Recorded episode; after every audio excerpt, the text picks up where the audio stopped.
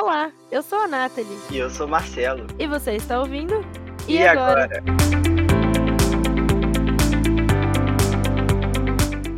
Olá, meus perdidos e minhas perdidas. Estamos começando mais um episódio do E agora com muita informação legal para você. Hoje vamos falar de uma profissão extremamente importante que é ser professor. Ser professor, principalmente nos dias atuais, não é uma tarefa nada fácil. Além de dar aulas, preparar e corrigir provas, também é uma profissão que exige muita dedicação e comprometimento. Esforço, preparo, conhecimento e compromisso. E para conversar com a gente tudo sobre essa profissão tão importante, nosso convidado de hoje é o professor Natan. Natan, seja muito bem-vindo ao nosso podcast. Se apresenta aí para os nossos ouvintes, por favor. Fala galera, beleza? Meu nome é Natan, eu sou professor de História, de Filosofia e de Sociologia e estou muito contente de poder participar aqui com vocês desse bate-papo para falar sobre essa profissão que eu tanto amo trabalhar, essa, essa paixão que eu tenho que é ser professor. A gente que está feliz de receber você aqui. Para a gente começar a nossa conversa, a gente gostaria de saber por que, que você escolheu ser professor. Sabe que essa história é uma, é uma história tanto quanto divertida. Eu sempre falo que a gente faz planos para a vida, né? A gente vai lá, se projeta, vou fazer isso, vou fazer aquilo, tá, tá, tá. E aí o destino vem e muda completamente o nosso, nosso projeto. Ele acaba com a nossa uh, com nossos planos e no meu caso deu certo. Ainda bem que foi foi algo que acabou dando certo tá? É, inicialmente eu queria eu, eu fui atleta na minha infância e, ju e juventude. Eu fui atleta de alto rendimento de judô depois de futebol depois de futsal. E inicialmente o meu objetivo de carreira era me tornar um atleta. Até que perto dos meus 16 anos eu me desiludi e como eu sempre tinha sido muito bom aluno na escola, e a escola estava com um projeto novo de começar com monitorias, eu passei a ser monitor de geografia. Então, no segundo colegial, eu dava monitoria de geografia para o segundo ano e para o primeiro ano. E quando eu cheguei no terceiro, a gente fazia monitoria para o primeiro, para o segundo e para o terceiro. Mas, eu, mas nesse momento, é, a minha família, por parte de mãe, nós temos uns 5, 6 advogados. E o meu plano ali, naquele momento, era me tornar advogado. Então, eu queria fazer direito. Prestei já tinha um caminho meio andado, né? Já, já. Eu, eu, até é uma coisa que eu trabalho muito com o meu psicólogo. Aliás, todo mundo que puder ir ao psicólogo vá. É importante cuidar da, da saúde mental. Que eu sempre fazia planos assim, tudo muito certinho. Primeiro eu vou fazer isso, depois eu vou fazer aquilo. E a vida não é assim, né? A vida ignora os nossos planos. E aí, nesse nesse processo, é, eu prestei os vestibulares, eu fui muito bem, quase todos, mas eu não passei. Então, assim, falta um ponto, faltava uma questão, ficava na lista de espera. E aí veio o Enem, né? O, foi o primeiro ano do SISU, que você escolhe depois, né? Você faz o vestibular e depois você escolhe o curso e a faculdade. Com e a nesse sua processo... de nota, com sua corta de nota, né? Note de, corte. de corte. Nota de corte. pois é, e assim, o SISU na época ficava 10 dias aberto para você colocar sua nota. E até o oitavo dia, eu estava passando em direito. Então eu estava feliz da vida, vou fazer direito. Já estava vendo casa na cidade que eu queria fazer e tudo mais. É, tudo assim, já vai. vai já tudo. É. é, já deu. Teve uma cidade que eu, eu, tinha tanta certeza que ia passar no vestibular que eu já, já tinha praticamente certo uma casa e uma namorada. Tá tudo pronto, assim, só faltava aí. Só. É, esqueci de combinar com o vestibular, mas o resto tava tudo certo. É. E aí, o que aconteceu? A gente chegou é, no oitavo dia, minha nota de corte não dava mais e eu ficaria na lista de espera. Eu não tinha a menor ideia de como funcionava uma lista de espera. Até porque era um programa novo, né? Pois é. Se eu soubesse, provavelmente eu teria feito direito. Porque roda muito a lista de espera e eu não sabia. Mas, como o, o, o site né, do, do SISU deixava muitas opções, desde o primeiro dia eu fui procurando uns cursos interessantes. Aí eu descobri que lá em Salinas, por exemplo, em Minas Gerais, tinha o Instituto Federal da Cachaça que eu achei uma coisa super legal. Né? Falei, pô, tem um instituto só para fazer cachaça. E depois eu descobri que Salinas tem a melhor cachaça do Brasil. Então é um negócio realmente interessante esse investimento nesse produto. Mas por ali eu encontrei uma universidade chamava univers... chama, né, não, ainda existe, Universidade Federal dos Vales do Jequitinhonha e Mucuri.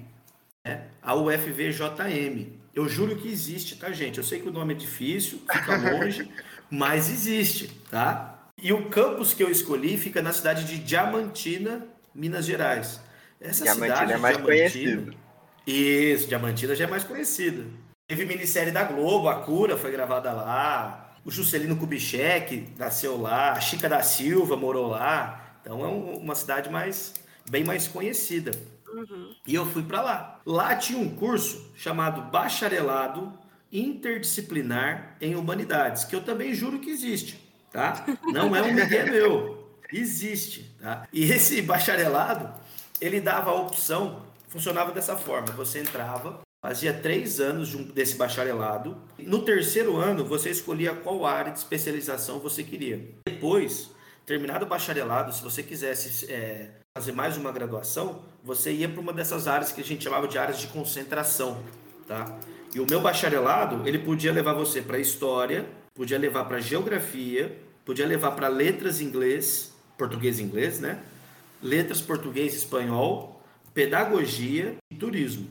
Você tava E aí? fazendo direito? Ou não? Não, não conseguiu. tava né? fazendo o, ba- o bacharelado interdisciplinar, porque eu não conseguia Ah, entrar em tá. direito. Ah, tá. E aí eu sempre brinco, né? A pessoa fala, ah, é fácil de entrar, porque tinha 240 vagas. Ah, é fácil de entrar. Pô, 240 vagas? É um Normalmente milhão as de fa- os- pessoas. É, os cursos costumam ter 40 vagas, né? Eles têm 240. E, e eram duas turmas de 120, então aquela sala gigante, mesa pra tudo que é lado. Eu, eu ficava com dó dos professores. Hoje Que- você tá com dó, né?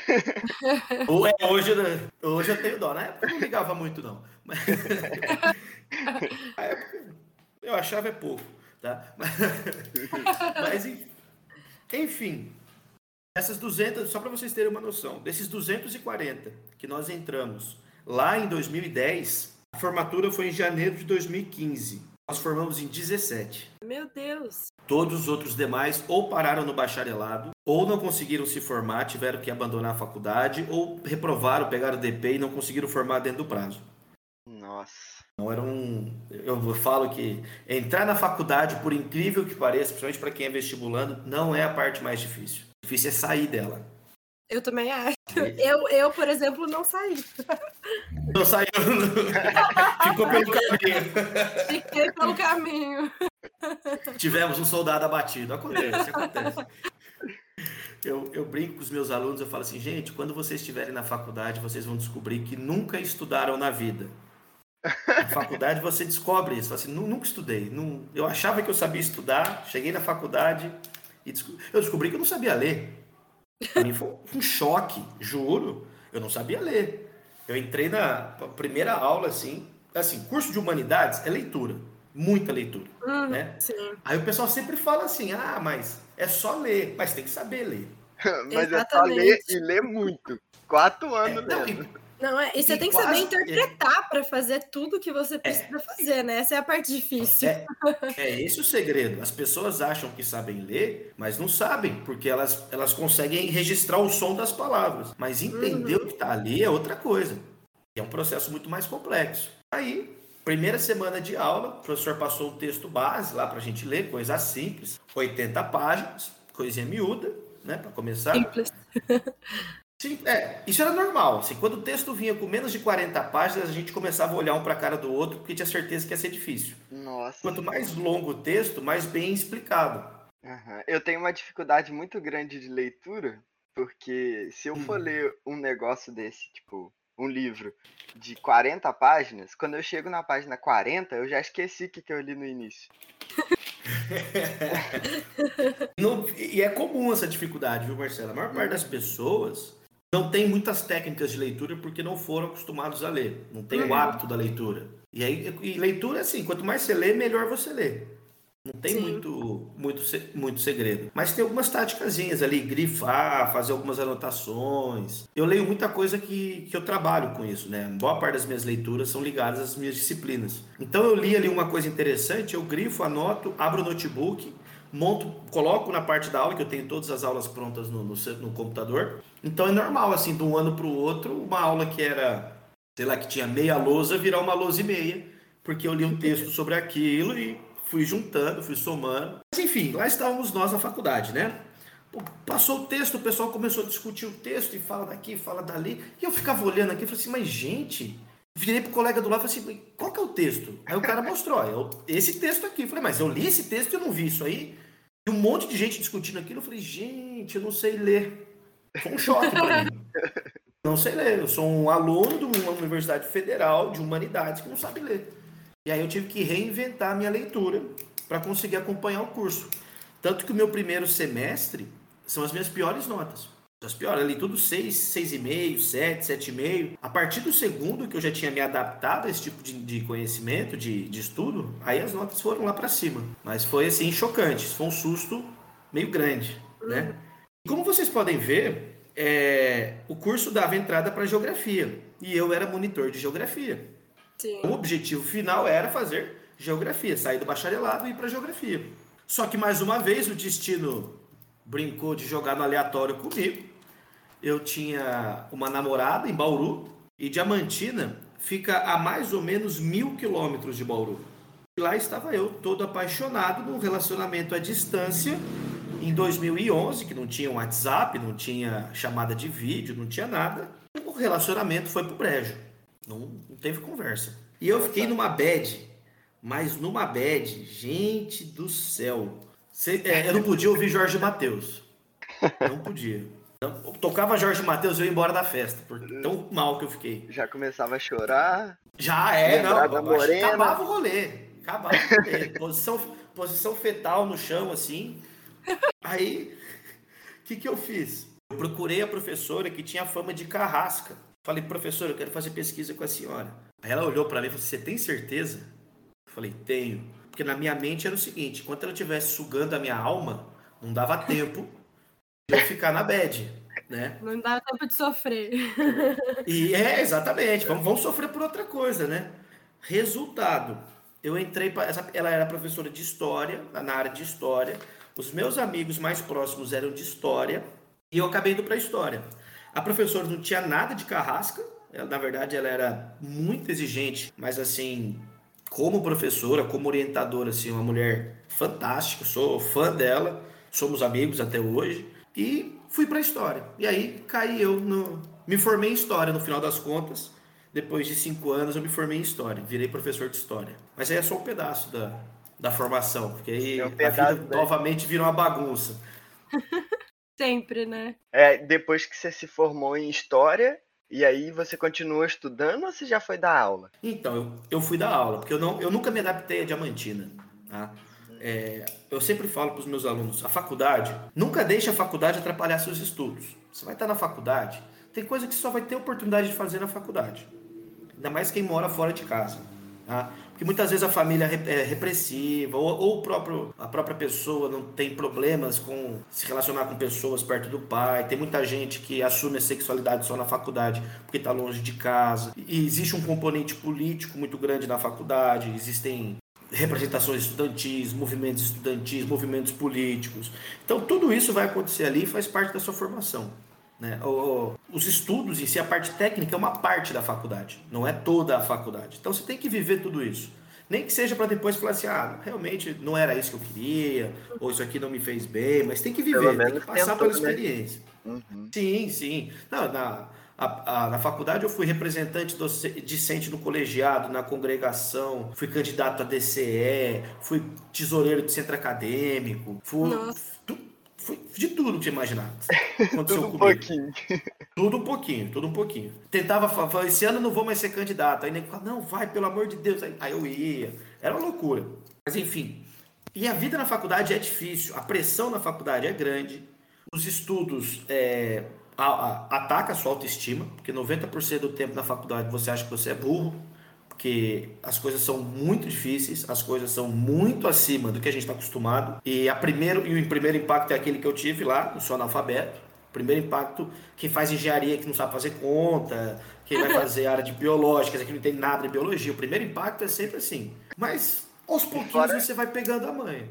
Fora que é uma carga horária bem pesada, né? Que muda Sim. do Sim, nada. Nossa, e, e aí vários trabalhos e prova e mil e uma coisas para fazer, e aí ainda tem gente que precisa trabalhar. E, ah, é uma loucura período de faculdade. Pois é, é, eu tive a sorte de que eu não precisava trabalhar, né? Eu tinha, mas eu assim, desde o segundo semestre, eu sempre tive bolsa, ou de pesquisa, ou de iniciação científica, é, iniciação científica, iniciação à docência, monitoria, eu sempre tentei arrumar uma grana. É, eu tinha ainda, do período que eu morava em Bauru, eu levei para Diamantina algumas essências de narguile que eu cheguei a vender aqui em Bauru, levei para lá e direto salvava meu fim de semana. Tô duro, não tenho um centavo. Aí alguém falava, ô Paulista, você ainda tem? Tenho, vem aqui. O Paulista. Salvava o fim. É, meu apelido lá era Paulista. Lá eu era Paulista. E aí acabava me salvando. Então, É assim, que legal, né? O estudante tem que Brasileiro. fazer de tudo para conseguir De tudo. estudar, né? Aham, Vende é. doce, vende Brasi- essência de o nada. brasileiro tem que fazer. a- É, é o espírito da gambiarra, né? É, Exatamente. Na faculdade você expande isso pra tudo, pra cola, né? Eu tinha uns colegas que iam colar, eles criavam sistemas de cola assim, que falavam, cara, é tão elaborado que compensava estudar. Pois é. Era Mas melhor se usasse- patentear. É, se usasse essa inteligência em outra coisa, seria tão bom. É, não. É, bom, pelo menos era o pessoal de engenharia, né? Falei, bom, o engenheiro vai ter que inovar toda hora, e um momento eles vão usar isso aí. Mas tem também a parte ruim. A parte tem as festas, que são ótimas, você vai curtir muito. Só que aproveite os primeiros semestres, né? Porque depois não dá mais. Ou você faz festa, ou você sobrevive na faculdade. O Depois estudante é só está sempre sem dinheiro. É. né? Estudante nunca tem dinheiro, isso é normal, nunca tem, então não dá para ficar indo tudo quanto é festa. E vai, a gente vai se acostumando. Vai. ah, vai- é curioso que vai diminuir, até a vontade de ir nas festas diminui. Você tá cansado, você tá estressado, você, você- você quer ficar em casa, você quer Vai assistir um filme, né? logo. Isso, exato. E como eu não me adaptei à cidade, então para mim isso era mais marcante. Então eu não- nem, nem tentei fazer mestrado, do- nada de pesquisa depois da, da minha formação. Eu queria vir embora logo. Eu queria sair de lá. É, você saiu de lá quando você acabou a faculdade, aí você voltou para sua cidade e já arrumou um trabalho de professor?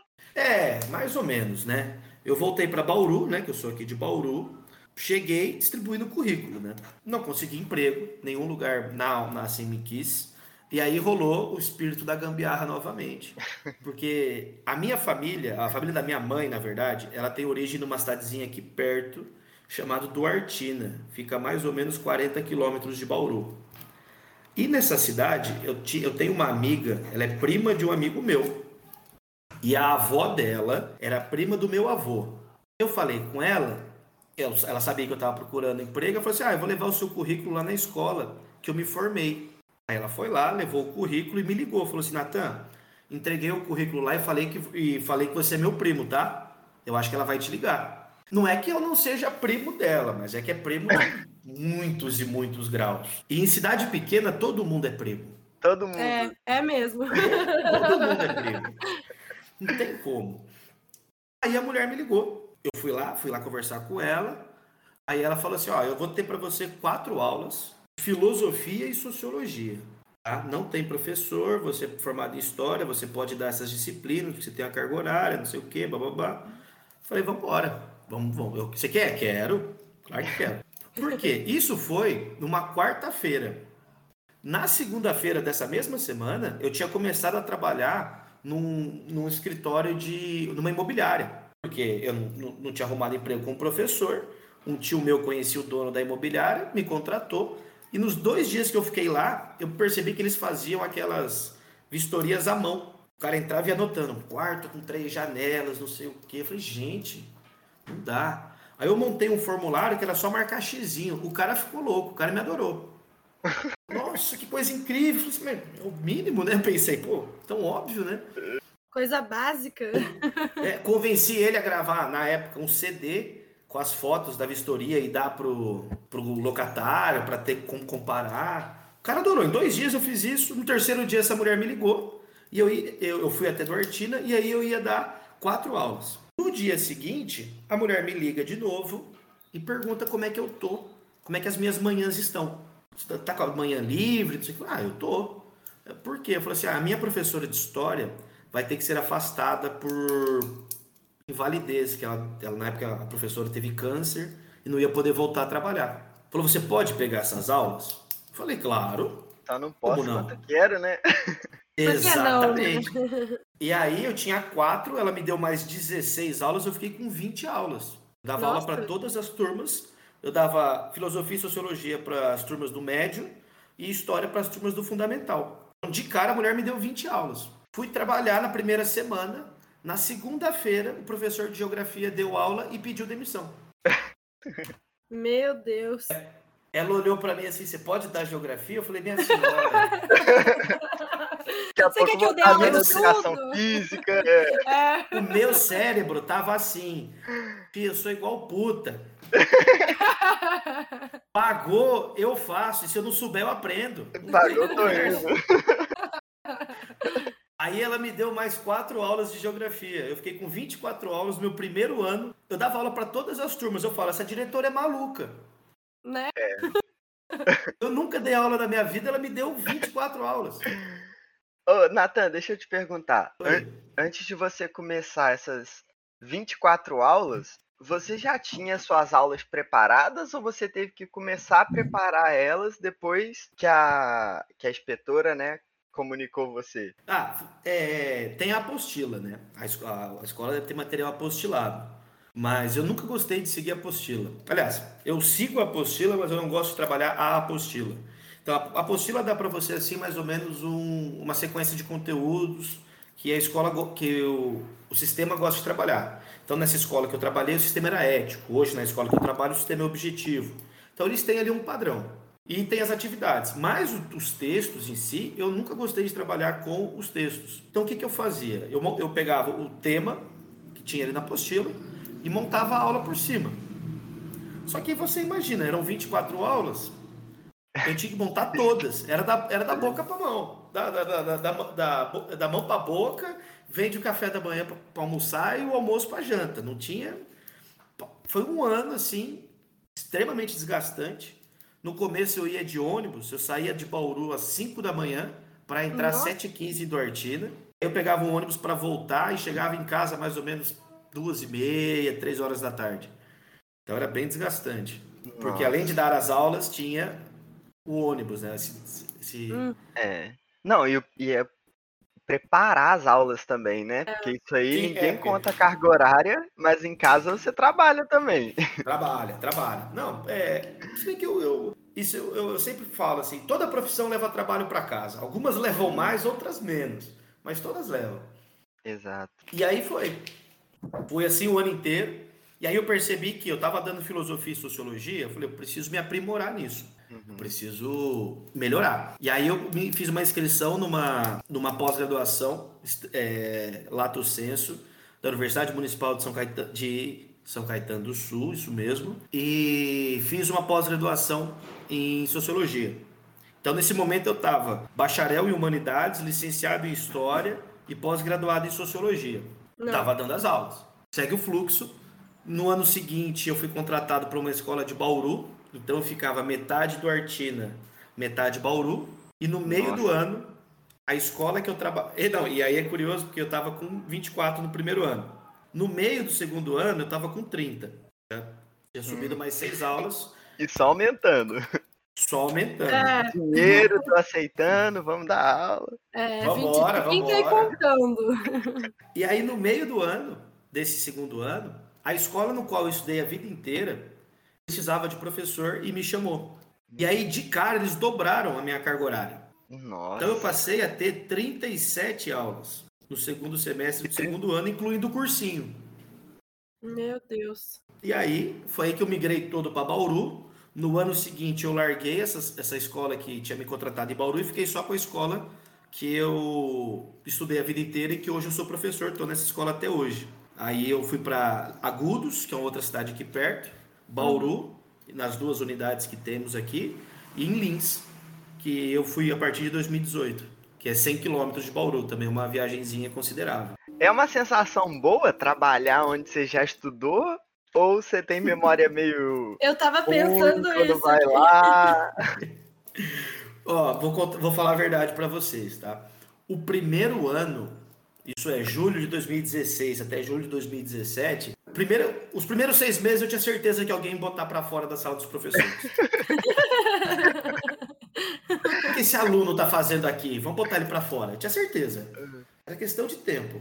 Porém, né? Não rolou. Ainda bem ninguém botou para fora. Não fui Ainda mandado embora. Né? E aí eu, depois, eu me senti assim, é, como se eu estivesse no, no meio de um monte de super-herói. Eu via eles conversando e eu ficava assim, nossa, que coisa incrível. Esses caras, eles conversam de coisas banais, porque pra mim eles eram como ídolos, assim, era uma coisa, eu tinha um fascínio pela maioria deles, que tinha sido Muito pra inteligente, meus sabe professores. tudo. É, é. Não, e depois você vê que é pessoa normal. São pessoas Sim. normais. Tem, fala besteira, fala coisa que não tem nada a ver, fa- fala coisas geniais. É uma pessoa comum. É, mas não Então, pode fazer mim- isso perto dos alunos o tempo todo, né? Que senão É, é. já era. Não desmonta, né? É. Mas foi, assim, uma experiência muito legal. E hoje eu trabalho com a maioria deles. Alguns é, eu me tornei amigo, amigo pessoal. Tinham alguns que eu já tinha uma, uma certa intimidade antes, do tempo que eu era aluno. Então foi, para mim, foi uma coisa muito gostosa. Eu sou muito feliz trabalhando na- nessa escola. Para mim, eu, eu brinco que, eu, que a escola me contratou para eu ser um professor propaganda. Porque eu estudei a vida inteira na escola e passei no vestibular, né? Então, eu, eu sou a propaganda todo dia ali, ó. Ah, será que vai dar para passar? Ó, o Natan passou. tá Ai, aqui. vai, eu sou a prova viva. Eu sou a prova viva. E, Natan, é, você foi para a área de, de lecionar, né? De ser professor, mas você se formou em História, então acredito eu que a área de atuação seja muito grande nesse ramo. Você pode falar para a gente um pouquinho mais qual área de atuação? Porque professor você pode se formar em várias coisas diferentes e ainda ser professor, né? Você pode falar um pouco mais sobre isso? Bom, vamos lá. É, eu fiz licenciatura em História. Ah. Então, na verdade, eu não sou historiador, né? Eu sou Uhum. professor de História. O que é uma Entendi. coisa que aqui no Brasil chega a ser engraçado isso. Porque, beleza, se eu tivesse feito um bacharelado de História, eu não poderia ser professor de História. E eu ia trabalhar com o quê? É, pois é. E, e- dentro disso, nós temos como é, opções para trabalhar como historiador propriamente dito, é, basicamente o IFAM, o Instituto Patrimonial, é, Instituto de Patrimônio Histórico e Artístico do, é, Nacional, IFAM, Instituto Patrimônio Histórico e Artístico Nacional, que é um instituto federal que cuida de, da, da preservação do patrimônio, ele cuida da documentação desse patrimônio, como registrar um patrimônio, como fazer tombamento de patrimônio. Inclusive na faculdade a gente participou do levantamento para tombar uma, um- uma igreja lá perto de Diamantina. Mas é basicamente isso. Você vai ter uns institutos desse estaduais, algumas cidades têm também municipal, municipais, né? Mas não tem muito o que fazer. O bacharel em história. De modo geral, o bacharel acaba fazendo mestrado, doutorado e vai lecionar no ensino superior. A diferença do licenciado e do bacharelado, além do, do instituto, né, dos institutos de eh, tombamento, ele é que o bacharel não pode dar aula no ensino, no ensino básico. Não pode dar aula nem no fundamental nem no médio. Ele teria que fazer a licenciatura. É basicamente isso. Tá? Então, quem quer fazer faculdade de História, quem quer fazer faculdade de Sociologia, Filosofia, tenha na cabeça que você tem uma gigantesca chance de dar aula, ou no fundamental, ou no médio, ou no superior. Não, não dá muito para fugir disso, não. Pelo menos no Brasil, não. Fora do Brasil, você ainda tem algumas aplicações. Sociologia tem uma aplicação interessante no mercado de trabalho, tá? Ligado a marketing, ligado a estudo de, de consumo, dá para dá trabalhar na iniciativa privada também. Mas normalmente as empresas contratam um, um analista de dados ou contrata é, alguém especializado em marketing para essa função. Então, eu gostaria de saber. Bom, essa é uma parte que eu gosto muito, né? Quais são as maiores dificuldades de ser professor? E uma história, né? De professor que tenha sido bem legal, porque professor, o que não falta é história com o aluno. Exatamente, a história para contar. Não, história engraçada é semanal. Toda semana acontece alguma coisa assim que você fala assim, meu Deus. E tem gente que fala que ser professor é ruim. É que a grande maioria das histórias, a gente não pode ficar contando assim, sabe? É. Tipo, uma coisa que eu sempre falo para os alunos, assim, gente, cuidado que vocês conversam na sala, que a gente, professor ouve tudo. Finge que não escuta, né? Mas tá é, ali... mas a gente escuta tudo. Então, às vezes, você pega ali o, o aluno ou a aluna contando as, peri as peripécias sexuais do final do semana. Você tá ouvindo. Você fica assim, meu Deus. Às vezes você assim, não vou nem olhar para trás que eu não quero saber quem é. Não vai olhar com ou olho então, diferente depois. É, é, você fala assim, gente. É ou, ou então conta assim, tipo, nossa, fez uma besteira, uma cagada enorme, assim, você ouve. Aí, aí eu corneto, normalmente eu corneto. Aí eu não, eu, eu, não, eu não, não, Ou eu dou palpite no meio da conversa. A pessoa tá conversando e fala, nossa, mas é isso mesmo? Tem certeza? Aí a pessoa fica sem graça. Ai, Nossa, que coisa, hein? Nossa, o professor tava ouvindo, meu Deus, vou ficar quieta. E a gente ouve, né? Mas assim, de modo geral, os professores nem, nem registram, ouve, mas, mas ignora, né? Mas assim, o que, que é difícil de ser professor? Tá? Para você conseguir uma remuneração realmente boa com o professor, você tem que estar no ensino médio.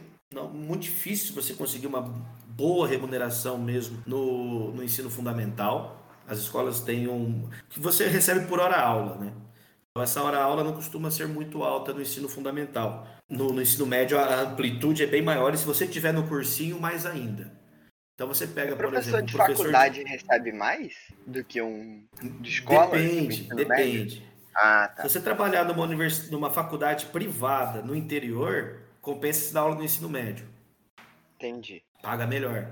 Agora, se você tá, por exemplo, você trabalha numa PUC, não, PUC é outra história, você trabalha no Mackenzie. Se você trabalhar na USP, na Unesp, na Unicamp, com concurso antigo, quando era estatuto, você vai ter uma excelente remuneração. Quando você trabalha assim numa universidade federal também, que seja concurso, porque muitas vezes ou é processo seletivo, as, as grandes públicas estão fazendo muito disso, processo seletivo para substituto. E aí o substituto ganha micharia. Quando eu digo micharia, é micharia mesmo. Seria algo de, chutando alto, 3 mil reais.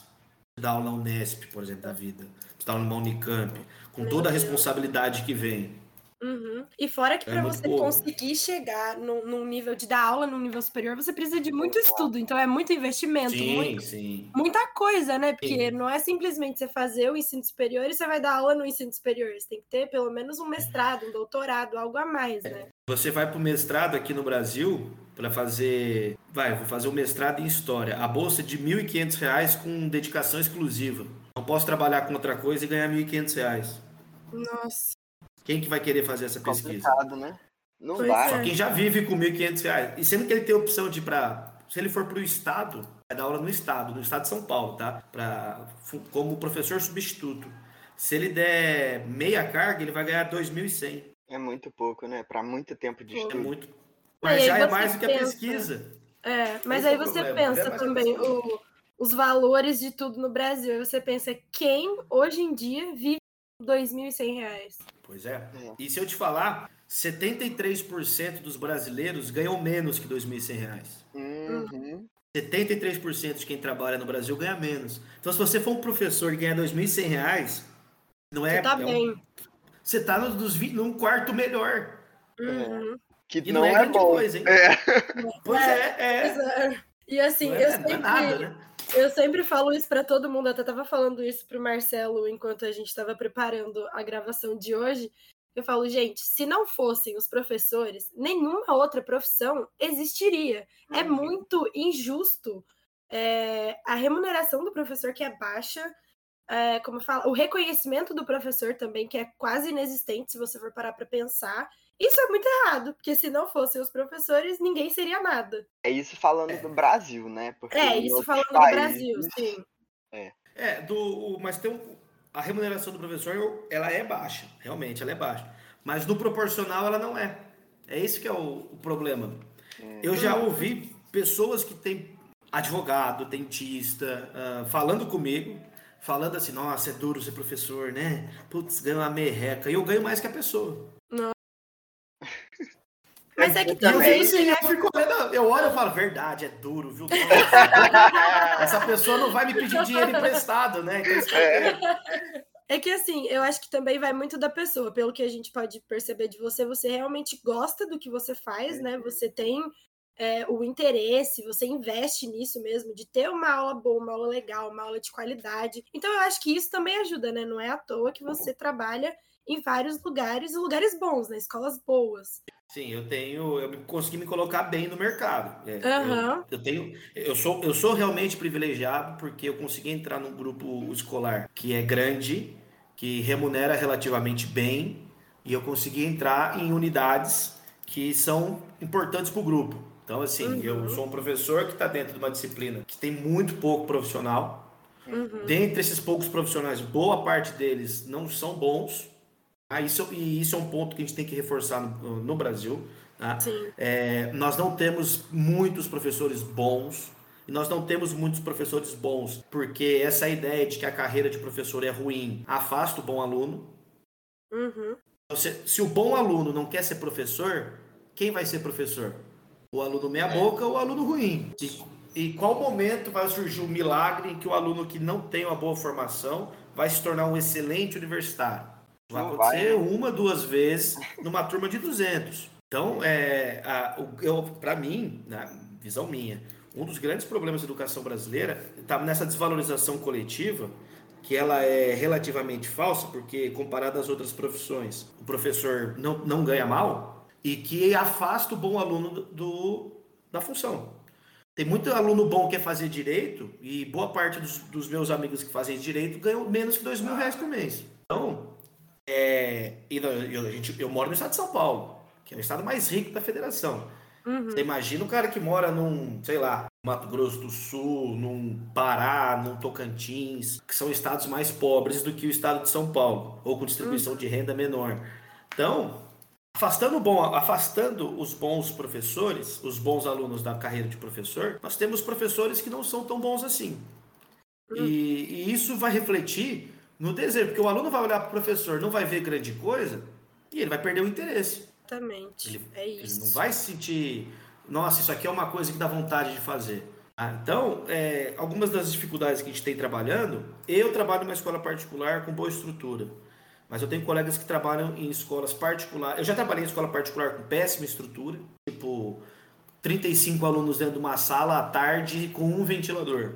Não, não e... tem como dar aula. Não tem, não, Deus. Com lousa de giz e a metade da lousa não funciona. Não adianta passar o giz que não pega. Nossa. Trabalhei em escola assim. É, já trabalhei em escola também que eu tinha cinco, é, 10 alunos por sala, projetor, caixa de som, tudo montado. Só entrar. Computador à disposição. Então, é, são muitas realidades dentro desse universo de ser professor. Mas uma a maior dificuldade de ser professor é o estudo. Que é o seguinte: para você se tornar um bom professor, você tem que estudar o tempo todo e tem que aceitar Sim. que você erra. E erra toda hora. O professor erra toda hora. Então, você precisa estar sempre estudando para você ir completando a aula, para você trazer uma coisa diferente, para você é, desenvolver como professor. E, e até muita gente exemplos entra... com, com assuntos do momento, né? Por sim, exemplo, saiu sim, uma sim. reportagem, você tem que estar ciente daquilo, porque pode ter mudado alguma coisa, e que você, se você passar a informação antiga, pode ter algum dado errado, né? E, até para tornar a aula mais interessante também, né? Eu uhum. acho. Sim, sim. É, não pode ter medo de ser cringe, né? Já que a palavra tá na moda, né? Tem que, você tem que estar tá ali no, no, no, ritmo. E o que, que acontece, tá? Que para mim é uma coisa assim, bem marcante como, como ser professor. Boa parte dos professores tem complexo de Gabriela, sabe? Eu nasci assim, eu cresci assim e vou morrer assim. Ele não muda, ele não aceita mudar. E tem que mudar. adorei. Cada turma é uma turma, cada estilo de aula é uma aula. O exemplo que funciona em uma não funciona na outra. Tem que entender é isso. E isso é difícil. É muito difícil. Muitas vezes, é, e, e você soma isso, por exemplo, o professor que está com 40 aulas semanais, é normal, tá? Eu tenho colega que dá 60 aulas semanais até 35 é considerado baixo. Tem que dar pouca aula, dá só 35. Vamos pegar uma pessoa com 40 aulas semanais, é dois turnos inteiros. Além, além disso, tem correção de prova, tem aula para montar, tem trabalho, tem diário de classe, tem a parte burocrática que é imensa. Para mim, a pior parte de ser professor é a parte burocrática, que eu tenho críticas e faço críticas o tempo todo, para mim 90% dessa parte é inútil, mas é lei, né? A gente cumpre, mas faço e reclamo que estou fazendo, todas as vezes. Então, você tem que fazer, tá bom, eu faço. Isso aqui não serve para nada. Eu sempre falo, porque para não. Como um bom brasileiro. Para não deixar dúvida de que eu acho aquilo inútil. Mas enfim. Coisa que eu, Igual são mais, úteis, mas são pouco. Isso. Isso. E aí, que horas que esse cara vai estudar? Não vai. Esse cara vai incrementar a aula. É difícil. É, e aquela história, né? O que você faz da meia-noite às seis. É. Eu já saí da universidade para não ter que fazer mais isso. É, pois é. E. e... Ah, Nathan, para o ímpar, vamos lá, para é, o ímpar, vamos lá. Par, brincadeira. Complementando essa, essa questão da dificuldade, a gente teve um período agora muito difícil, né? Que foi da pandemia, a questão da quarentena, que acredito eu que muitos professores tiveram que se, se reinventar de várias maneiras. E eu queria que você falasse um pouco como foi ser professor durante esse período de quarentena, né? Que era tudo online, tudo completamente diferente. Vamos lá, né? É, a gente parou ali mais ou menos dia 27 de, de março. Eu lembro que eu fui para a escola para mandar os alunos para casa. Era mais ou menos essa a, a, a, orientação. E a gente teve um mês de férias em abril. A escola entrou em férias achando que ah, um mês em casa todo mundo talvez a gente consiga controlar a doença. A gente viu o que aconteceu, né? Ah, o pessoal aqui não era muito chegado em levar a sério doença, usar ficar máscara, em casa. ficar em casa. Né? Muita gente. Bom, o, eu falo que o Brasil é terra fértil para maluco, né? E a pandemia foi laboratório de doido. É. Uma, ah, eu, preciso, eu tenho uma ideia aqui bem doida. Vai no Brasil, conta lá que alguém acredita. E o Brasil foi terra fértil de maluco nesse período. Uhum. E aí o que aconteceu? É, a gente voltou online, gente, nossas aulas eram gravadas, ninguém sabia fazer isso direito. Ninguém tinha, assim. A escola é, ofereceu cursos para ajudar tudo mais, mas. E eu até participei de uma, de uma mesa redonda esses dias com a universidade, da lá, UFVJM, de um, de um projeto lá de, de pedagogia, que eu falei sobre isso. Falei, é, a gente não fez EAD, tá? isso não é, é, ensino à distância, foi feito, não é ensino à distância. Tanto que o nome nem era esse, era atendimento educacional à distância, que é é, se fosse nos, nos, anos 90, é falar que tucanaram o EAD. Tucanar é quando você tem um nome e você dá um nome bonitinho para ele para é. fingir que não é aquilo, sabe? Eu, o PSD, eu, quando o PSDB governou o Brasil nos anos 90, eles tinham várias políticas de privatizações. E privatização era uma palavra que pegava mal no Brasil. Então eles davam nomes diferentes para isso, tipo, ah, não é privatização, é uma concessão sem prazo. Ah, tucanou a privatização. A gente fez isso. A gente fez uma gambiarra, eu chamei de gambiarra pedagógica. Por que gambiarra pedagógica? Porque não tinha modelo. As aulas eram gravadas, nós tínhamos o atendimento semanal ao vivo. Ninguém sabia como fazer isso, cada professor fez de um jeito, tá? Com exceção das aulas gravadas que tinham um padrão, tempo, assunto, bonitinho. O atendimento, tinha professor que usava lousa em casa, tinha professor que usava slide, tinha professor que não usava nada e fazia bate-papo, tinha professor que só tirava do. Foi gambiarra. Gambiarra, gambiarra. E no começo, como eu falei para vocês, eu tenho. Hoje, o ano passado eu estava com 38 aulas. Então eu tinha que gravar 38 aulas. Eu cheguei a trabalhar assim, seguidamente, assim, 3, 4, 5 dias, 14 horas por dia. Era normal. Normal. Assim, nem. Eu, eu achei que ia ficar louco. Tanto que eu voltei pro psicólogo. Eu tinha, tinha largado o psicólogo, voltei. Cheguei lá, aquela cara de cachorrinho abandonado, sabe? Volta o cão arrependido do Chaves. É. Isso. E aí, a gente foi se adaptando. Então, você pega entre maio e agosto foi uma loucura.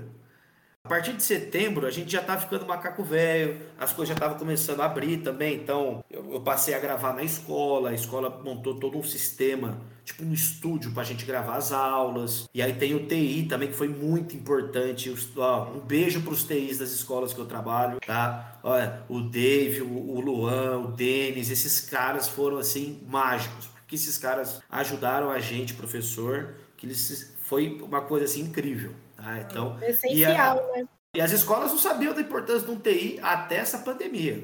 Pois é. Eles foram assim realmente incríveis.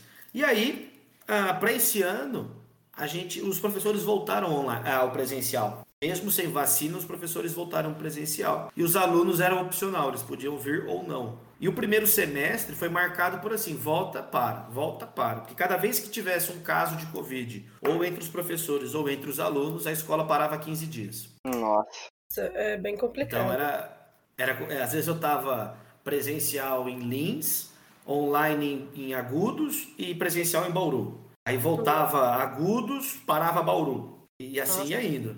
E, e como meu caso, eu dou aula em três unidades. Se eu pegasse Covid, eu fechava as três. Nossa. É, realmente. Então era.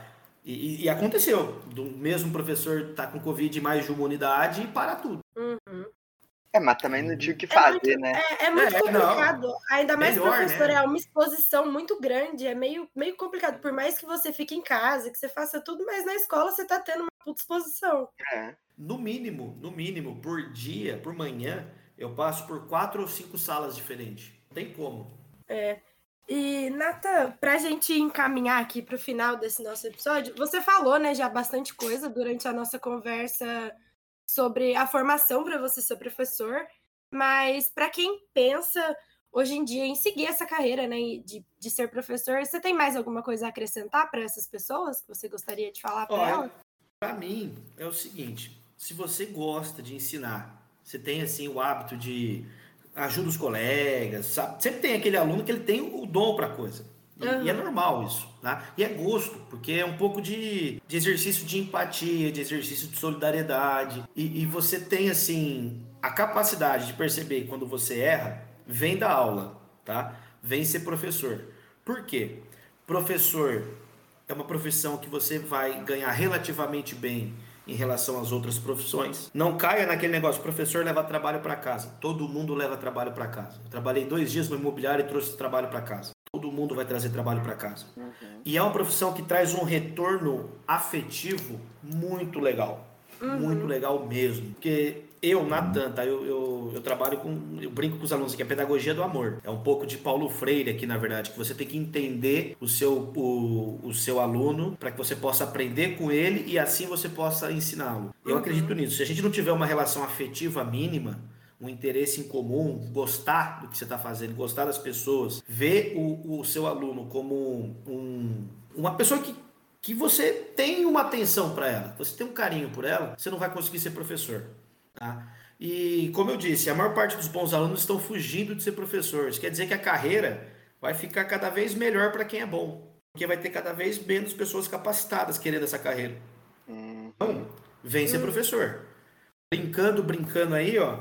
Acontece, é, nós temos pelo menos três estados no Brasil que tem um piso salarial muito bom, tá? Você pega, por exemplo, Mato Grosso do Sul, ele paga um piso salarial professor R$ 4.700. No Brasil, isso é dinheiro. Uhum. Você pega Santa Catarina, aprovou agora, R$ mil reais. Nossa. E você tem o Maranhão, que paga 5.600 reais. Piso para 40 horas. O que, que é isso? Uhum. Dois turnos, trabalhar de manhã à tarde. Que, o que é uma carga horária normal para qualquer outra profissão, né? É, qualquer outra profissão. E concurso, né? Uhum. Estabilidade, plano de carreira, tudo bonitinho. Então, eu imagino, R$ 5.600 no Maranhão é muito dinheiro. Sim. Porque eu conheço algumas regiões do Nordeste, e o Maranhão não deve ser muito diferente, o custo de vida é baixo. Uhum, as coisas. Sim. Então, é muito dinheiro. E, e, e, o trabalhar como professor é algo que é muito gratificante. É muito gostoso ser professor. Eu Sim. indico para todo mundo. Eu falo para os meus alunos, gente, vem ser professor. Quer ganhar dinheiro e ser feliz? Vem dar aula. É mais fácil do que. É mais fácil que advogado. Imagina, advogado. Você até ganha dinheiro, mas é só problema. É só, é só problema. Você tra... é... Alguém tem... Tudo bem que alguém tem que vender lenço na choradeira, mas não precisa ser você. Exatamente. É. Bom, Nathan, então a gente está chegando aqui no fim e eu gostaria que você desse algumas indicações para as pessoas que querem seguir nessa carreira ou saber um pouco mais, algum livro, filme ou alguma coisa que conte. canal do YouTube, qualquer, qualquer coisa. É. Bom, vamos lá. Ó, eu faço parte de um grupo historiográfico da Universidade, é, da Universidade de Santiago de Compostela, na Espanha. Chama História a Debate. Então, se você lê em espanhol, tá? Procure isso, é, esse grupo. Tem no, tem no, no LinkedIn, tem no Facebook, tá? tem no, no TikTok. Então, é uma, uma opção. História a Debate. Tá? Mas aí é para quem lê em espanhol. Em português, é, eu, eu, até tenho um canal no YouTube, mas eu não posto quase nada. Eu tenho duas videoaulas lá só. Então eu não vou nem indicar, mas eu tenho meu meu Instagram. Eu sempre posto lousa, dica de livro, que é prof.natan.no Insta. Alguns canais do YouTube interessantes, tem Leitura Obriga História, é muito bom. Se você quer ler livros de história mesmo, tem é, História Concisa do Brasil, do Boris Fausto. É um livro tranquilinho, tem 200 páginas e faz um resumo do Brasil colônia até o governo Lula. E é o professor da USP. Tem também a professora Lilia Schwartz. Essa professora ela tem canal no, no, no, no YouTube, ela tem um perfil no Instagram ativo, tá? Lilia Schwartz. E ela escreveu dois livros fantásticos. Um com a professora Heloísa Sterling, que é Brasil, uma biografia. Esse aí eu recomendo para quem é, gosta muito de história, porque tem 800 páginas. E tem também o, a obra sobre o autoritarismo brasileiro que eu indico para todo mundo. Esse aqui é para todos, tá? Uhum. Sobre o autoritarismo brasileiro. Eu vou deixar as indicações só nacionais, tá? Com exceção do, uhum. do História Debate. Porque tá. a gente tem que conhecer um pouco de história do Brasil antes de querer Sim. entender de história global. Com certeza. É verdade. Tá bom, então, Nathan. A gente está chegando aqui a mais um fim de um episódio. Mas antes, a gente queria te dar um espaço, né, para você divulgar suas redes sociais, aula particular ou qualquer outra coisa assim que você venda ou queira divulgar mesmo. É, venda eu acho que eu parei no, no, nas essências do narguile, abandonei essa vida. Larguei minha vida de moambeiro. Quando eu era novo eu vendi bolsa, vendi roupa, vendi pulseirinha do racismo, vendi tudo. É. Mas vamos lá.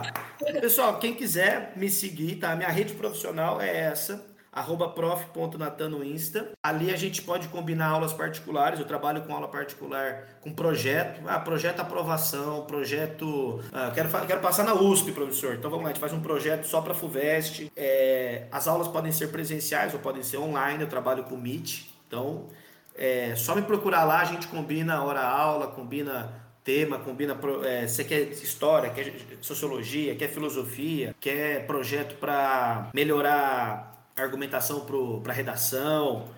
A gente combina, tá? Tem alguns depoimentos de ex-alunos lá também nos vídeos. É bem interessante para quem tiver interesse me procurar. Às vezes a pessoa quer fazer concurso também, tem aula. Só entre em contato comigo, manda um direct lá e a gente conversa. Bom, muito legal. Natan, a gente queria agradecer muito, muito pela sua presença aqui no nosso podcast. Foi muito legal ter você aqui batendo esse papo com a gente, né? Contando um pouco mais sobre essa profissão tão importante, tão incrível. E é isso, mais uma vez, muito obrigado por ter aceitado esse convite. Eu que agradeço o convite. É, Para mim foi fantástico participar aqui com vocês, poder falar um pouco dessa profissão que, que eu gosto tanto, compartilhar isso e esse papo gostoso, né? Animado, a gente dando risada, falando coisa séria, mas também brincando. Foi muito bom. Fiquei muito feliz. Muito bom mesmo.